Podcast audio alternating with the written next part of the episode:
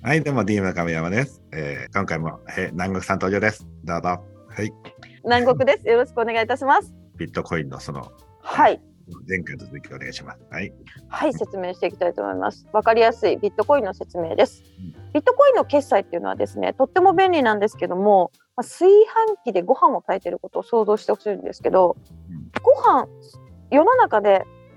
一番すごい炊飯器を買ってきたとします。うん。で、そこでご飯を炊いてるとします。うんいや、これすごいね。めちゃくちゃ早くて、めっちゃいいお米入れたら、めっちゃいいご飯炊けちゃうんだって言ってるけど、ちょっと待ってと。おかずできないじゃん。これ、ご飯しか炊けないじゃん。これ何なのこれってなった時に、例えば頭がいい若い子とかは、そこに、あ、だったらアルミ箔にくるんでここに生卵を入れちゃえば、ご飯が炊き上がったと同時に炊飯器の中でゆで卵できてるよとか、まあはいいろんなアイデアがあるかもしれません。でうんこれがいわゆるスケーラビリティの解決って言われてるんです。ビットコインの線の中で、ビットコインの決済してる横で、さっき言ったお米を炊いてる時に中に卵を入れて卵ゆで卵作ったらいいんじゃないのみたいな感じで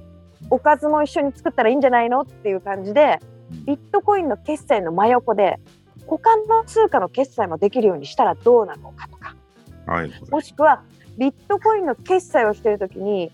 えー価格によってその決済の種類スピードを変えてですね横にもう一個道を作って少額決済ですね小さな決済はこっちの道を通したらいいんじゃないかとかいろんな解決策が出てます。これを、を、えーライトニングネットワークっていう名前で難しい用語で言うんですけど要は、えーっと少額決大きい決済をする人より世の中世界を見た時に少額決済の方が絶対に多いねっていう考え方なんですね。例えば電車に乗るとかバスに乗るとかジュースを買うとか世の中はそれで成り立ってて実は何億とか何千万っていう決済をする人って人口の割合にしたらそうそういないよねっていう考え方で今取り上げられてるのは少額決済をとにかく世の中の人に簡単にできるようにするっていうのが今ビットあブロックチェーン技術ですごく課題になっていることです。あの今言われてるのがこれがねマイクロペイメントって言われるね少額決済っていう言葉なんですけど、うんこのマイクロペイメントが可能になれば収入の少ない人だとか、えーっとももともとそのなんていうのかなあの貧困な国とかですねそういうところに、えーこのブロックチェーンの技術の真意が響くって言われてるんです。今はお金持ちがちょっと投機感覚で遊ぶものみたいになっちゃってますけど本当の意味で世界の人がみんな使えるにはやっぱりその日本円で言ったら100円以下とか10円以下とかうんそのくらいの金額がすごいスピーディーに決済されるのができるようになった時に初めてブロックチェーンのコストは200分の1になると思います。ああ、そうだね。うん今なんか俺もちょっと一回、えー買ったことあるときに、なんかうん、ガス代がいくらかかりますとか、そなんかやたら、やたら高額を言われたりとかしたり、う。うんうんで、うん遅かったりするじゃない？結局時間も。そうです、そうです。じゃあ今はまあそういう感じで、あの、まあ今後はそれが早くなった上に安くなっていくと、通貨に近くなるなんだっけ？うん。うんまずそうなるためにはいっぱいそのたくさんの課題はありますけれどもうん要はそのエンジニアたちが頑張ってそれを研究すれば研究するほどうん使う人が増えれば増えるほど問題はこう高くなっていくわけですよ。ああうんまたたくさんの人が使ってるまたスケールしてるよえスケーラビリティ問題も解決しなきゃいけないけどだけど使う人が多くないと要は出資者からお金もらえないよみたいな今その最悪な悪循環の中で世界は回ってます。うん。うん、なのでいろんな意味の問題がたくさんこう解決してさっきみたいなファイナリファイナリティ問題ですね。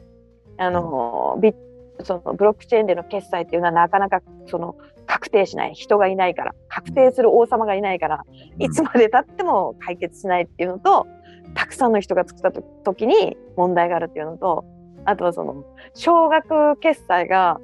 すごいマイクロ的なミクロ的な少額決済。例えば日本で言ったら1円以下ですね。うん。現金で出せないもの。何銭とかいう技術までが搭載されて誰しも使えるようになった時にものすごく便利になるけどもまだまだその問題は山積みです。じゃあさ、まあそういう問題がさ、まあ解決に、まあ10年後、年後かわかんないけどさ、うん、まあでも、まあなったらまあ便利だよねっていうのは分かったけども、じゃあうん。その段階で今、じゃあ今みんな実際投資をしてるわけじゃない？その。それってい。うのは今持ってる通貨自体がそういう世界になった時に実際価値が上がるってことになるわけ？そうですね。もちろんそう思って買ってる人もたくさんいるでしょうし、だけどそうではないかもしれないんですね。そこの、えーっと仮想通貨が研究を怠ってしまったり、もちろん資金調達をしたしてチェーンを作ってコインを出したんだけども、未来はこういうふうに素晴らしくなりますよって散々言って資金調達をしたんだけど、資金調達をした時にやる気がなくなって研究をやめちゃうところがボッコンボコン出てるんですよ。はいはいはい ボッコンボコンって。ボッコンボコン出てます。だって目の前にお金をいっぱいもらったら、もういいやんってなってるところが出てるのも事実です。はいだからはい。それを見極めないと紙くずをつかむことになってる。でも株の世界と一緒な気がします、その辺は。もうだってし、ここを信じるしかないわけじゃないですか。その、そのプロジェクトを信じて乗るから、まあ、難しいですよね、すごくね。まあその信じる人が多くなればなった分、まあでもそういった面では技術は進化するから、ん全体的な市場というか、えーいや投資額というか、は全体的にまあ、えっ、と、増えていくなっていうのがみんなが見てる未来なんだね、基本的には。そうですね。うん、うん、うん。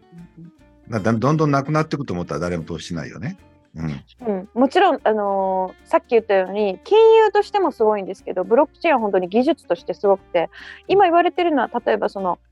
今までは例えば農業だったら QR コードとかうん、ああいうのでバーコードとかで管理してたんですけど、えっ、とこのブロックチェーンの世界だと NFT っていうので管理できるんですけど例えば、取れたての取ったイチゴを段ボールに入れた時の段ボールの温度もトラックに運ばれた瞬間の間の移動する時の温度も誰も改ざんすることなく全員で管理することができるんですよ。陳列されるまで全部。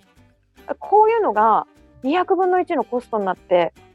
えー管理される世の中になれば私たちが食べてる高級イチゴの値段は想像を絶するぐらい安くなるかもしれない。そして、不動産の契約とかそういったことも含めてかな。そうです。すべてです。もう世の中は今より想像を絶するぐらい便利になるかもしれないんですけど、まだまだ世界の人たちはこれが金融商品だと思ってる人が多くて、うん。うん、だからこれこういうのがみんなでいろんなところで勉強会をやったりとかしてあ建設業だったらこんなことに使えるんだとか農業だったらこんなことに使えるんだもちろん金融にも使えるんですけどそれを理解が深くなっていけばもしかしたら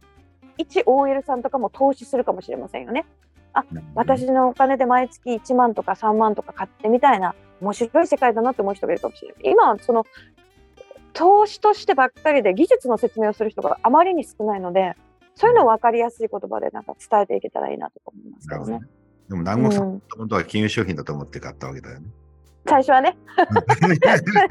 最初はもちろんそうそうそう金融商品と思って買っちゃいました。だから南国さんみたいに一山当てたいとか技術だからよくわかんないけど、とりあえずあの買っても買るに違いないと思って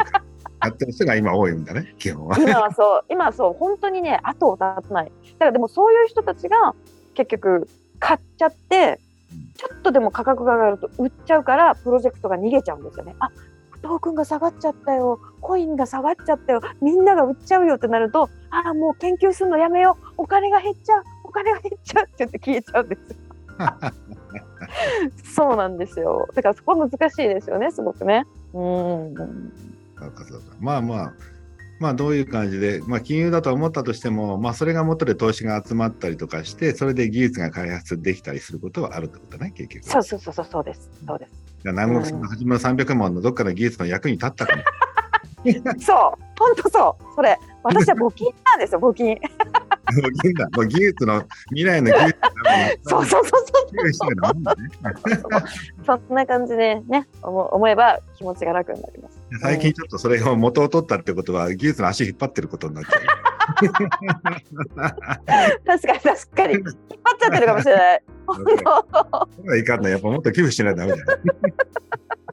いや、でもね、本当に、あの金融としても、技術としても楽しいのが、このブロックチェーンの世界ですよね。この仮想通貨の世界。うん、皆さんは。あの投資助言でも全くないんですけど勉強してみて気になったらあの自分で、まあ、講座とかねあのわかんないですよ。こう DMM もありますよね。講座ね確かね。講座 なのでいろいろあの勉強して触ってみるっていうのも面白いかもしれないですね。うん勉強するならうちの講座で勉強してください。そうです。もちろん皆さんそうですよ。DM です。DMM ですよ。DMM。え何でさんうち使ってんだこれ。分かっでドキドキってた。すぐ解説。もちろんですよ。すぐ解説します。本当だ。私がここを進めないとどうするんだ。うんそれどっかの海外のやつでなんてなんか戻ってこなくなって。私ね、本当に警戒心がすごい強いので、うんもう今年の、えー、と夏ぐらい、あ秋ぐらいからもう警戒してました。だからもう全然国内だけあ安全、安心安全です。もう触ってないです。なるほどね。あ、国内、まあ使うとしても国内で使ってる。そうそう、なんかちょっとね、あの相場とかもすごい悪くなってたんで怖かったので、もうもうトレードしてない。うん DMM 以外の国内を使ったってことだね。そうですね いやもうこれからは、これからは DMM です。任せてください。じゃあまたじゃあ次回はまたその辺のまた別の、はい。えーっと何をいいかな？じゃあえーっとそのじゃあ技術からちょっと離れたまた別の人たちの、えー質問をちょっとまた聞かせてもらおうかな。はい。わ、かりました。ありがとうございました。